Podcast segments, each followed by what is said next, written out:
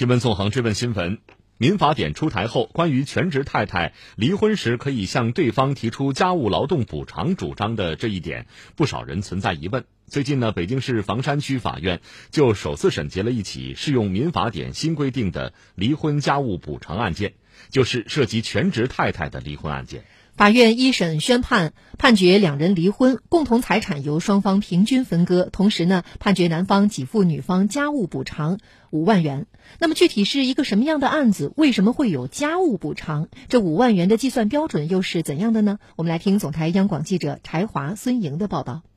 陈先生与王女士二零一五年登记结婚，并育有一子，双方二零一八年开始产生矛盾，并于二零一八年七月开始分居至今。自二零一八年十一月之后，孩子一直随王女士居住生活。陈先生在二零一九年向法院提起诉讼，要求离婚，后来又撤回了起诉。二零二零年再度提起诉讼，要求离婚，法院判决驳回了陈先生的离婚请求。二零二零年十月，陈先生又一次向房山法院提起诉讼，要求法院判决双方离婚，孩子归陈先生抚养，并要求分割共同财产及共同债务。妻子王女士认为双方夫妻感情尚未破裂，不同意离婚。而且婚后王女士照顾孩子、料理家务，陈先生除了上班，其他家庭事务几乎不关心也不参与。所以王女士要求分割财产，并赔偿物质损失和精神损失，共计十六万元。这一次，法院一审判决陈先生与王女士离婚，孩子由王女士抚养，陈先生每月给付抚养费两千元，享有探望权。共同财产则由双方平均分割，而对于王女士要求的补偿款，法院判决陈先生给付王女士家务补偿款五万元。为什么会这样判？北京市房山区人民法院专门审理家事案件的民事三庭副庭长冯淼回应说。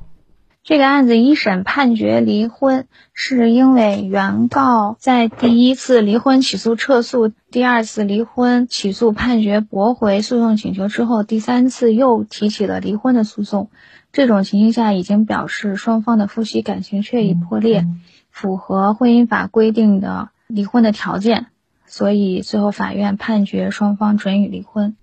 本案最为引人关注的就是家庭劳动补偿这一块了。案件判决公布后，网上有不少人讨论。有人认为判五万元太少了，还不够请保姆的钱；也有的人有疑问说，既然夫妻分工，家务劳动算是分工的一种，离婚时财产一人一半，为什么还有补偿一说？冯淼给出了详细的解释。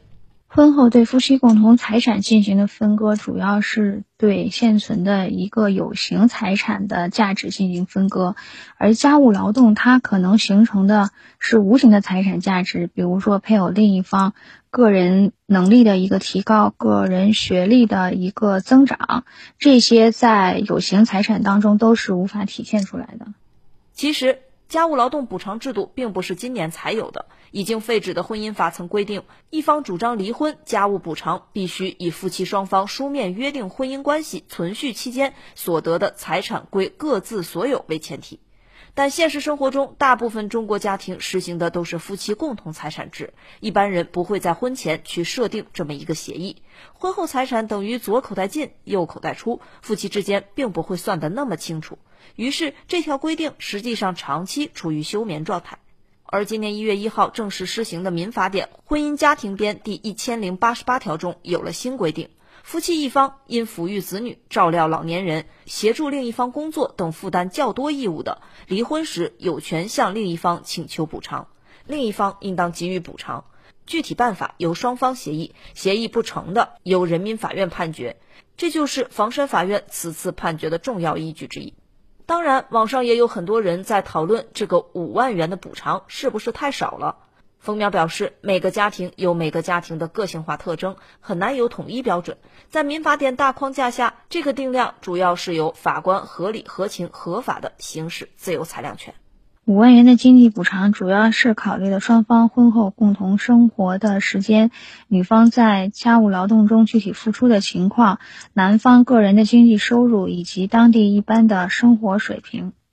因为在之前我们审理的离婚案件当中，极少能够碰到适用家务劳动补偿的案件。那么在民法典将这一个适用条件放宽之后呢，肯定相关的案件会有所增加。但是具体在实践当中，如何去确定这个家务劳动所对应的经济价值，确实也是我们遇到的一个问题。尤其是家事案件比较特殊，家务劳动它所形成的经济价值是一种无形的，很难用一个确定的公式去计算出来。同时呢，这个每一个家庭它有每一个家庭的个性化特征，很难统一标准。但是呢，实践当中，我们还是可以参考一些具体的因素，去给它酌情的予以确定。我个人认为，如何确定这个案件的补偿数额，确实也需要我们在审判的实践过程当中不断的积累。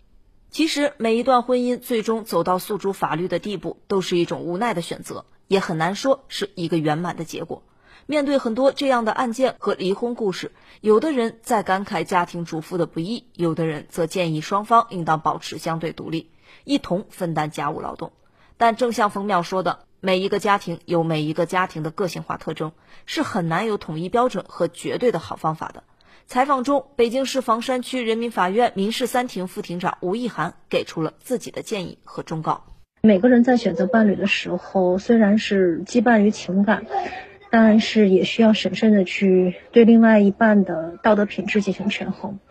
步入婚姻以后，需要上孝父母，下辅子女，但是呢，也要学会平衡好家庭和自我成长的关系，注重自我提升，珍惜工作机会，保持经济独立。彼此之间也要给予更多的理解和包容。幸福美满的家庭是需要共同的守护。法律所能做到的，也只是在婚姻走到分崩离析的地步的时候，尽量的在财产利益上给予一定的权衡。但无论如何，对于过去，我们都无法去进行一个全面的修复和弥补。那这种时候，如果夫妻双方之间在感情融洽时，能够对于财产和子女达成一定的协议，那无疑为解决离婚纷争提供了一种比较好的选择。